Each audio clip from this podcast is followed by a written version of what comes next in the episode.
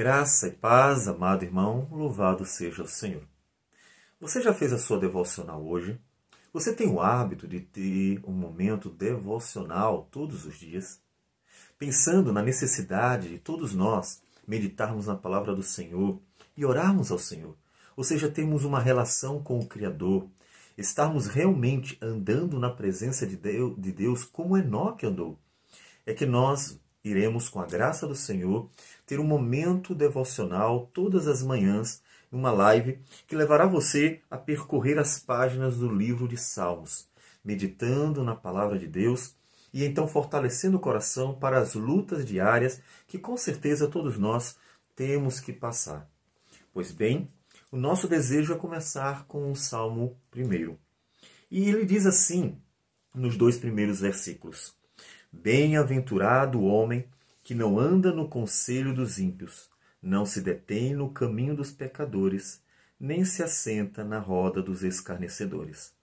Antes o seu prazer está na lei do Senhor, e na sua lei medita de dia e de noite.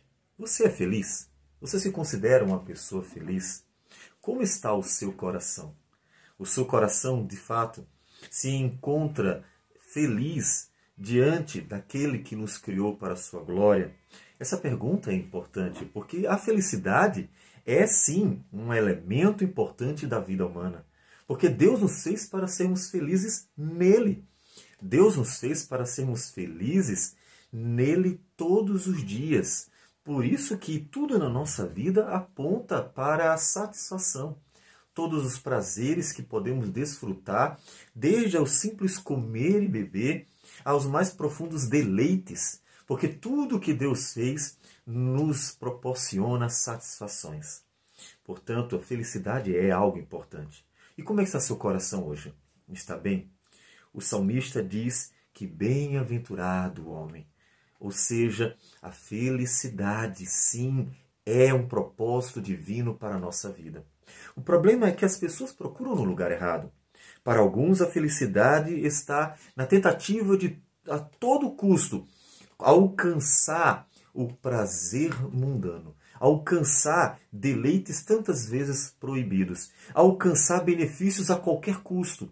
Há aqueles que roubam, que matam e que tentam destruir tudo que está ao seu redor para conseguir aquilo que desejam. Eles querem fazer a própria vontade a qualquer custo como se o Deus deles fosse o próprio ventre. Mas não é assim para aqueles que esperam no Senhor. Você espera no Senhor? Onde está a sua alegria? O salmista diz que o seu prazer está na lei do Senhor, porque o seu coração está no Senhor. O seu coração estava em Deus. Por isso que nos momentos diversos e adversos da vida, em vez de ele procurar nos homens a solução do problema, em vez de procurar nas suas próprias forças resolver tudo do seu jeito, ele recorria a Deus. E confiando nas promessas, porque ele conhecia a palavra de Deus, então ele seguia o seu curso, sabendo que o Senhor cuidaria dele. Bem-aventurado é este homem. É feliz porque o próprio Criador, o próprio Deus, está cuidando dele. Então, Durante este dia, você vai trabalhar, vai estudar, vai realizar uma série de afazeres e terá uma série de desafios. Em vez de você pensar logo em resolver os problemas do seu jeito, coloque o seu joelho no chão. E em Cristo Jesus, aquele que resolveu o maior problema de todos, o pecado, quando na cruz do Calvário pagou os pecados em nosso lugar, nele recorra ao Senhor sabendo que as promessas de Deus são fiéis e verdadeiras. E dentre essas promessas se encontra a palavra que diz que Deus trabalha para aquele que nele espera. Então, durante o seu dia, de tantos trabalhos, o maior trabalho que você deve desenvolver é esperar em Deus. Confia no Senhor, coloca o seu coração nele e então verá como é feliz aquele que ama ao Senhor. Vamos orar?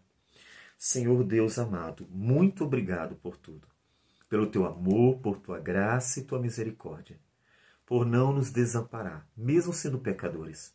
Por não nos deixar à mercê de nossas próprias forças, porque são débeis. Obrigado por Jesus, o teu Filho, que morreu na cruz para nos salvar. por tua graça, amor e misericórdia que nele foram manifestos. Nos dê um dia proveitoso, possamos fazer a tua vontade, nos alegrar em ti. E quando, Senhor Deus, nos depararmos com lutas, desafios, dificuldades e tentações, nos ajude a olhar para o Senhor lembrar das tuas promessas, para que a nossa esperança esteja tão somente em ti. Assim abençoe, ó Deus, o teu povo, aqueles que em ti esperam. É o que nós pedimos em nome de Jesus. Amém, Senhor. Que Deus abençoe a todos e um bom dia.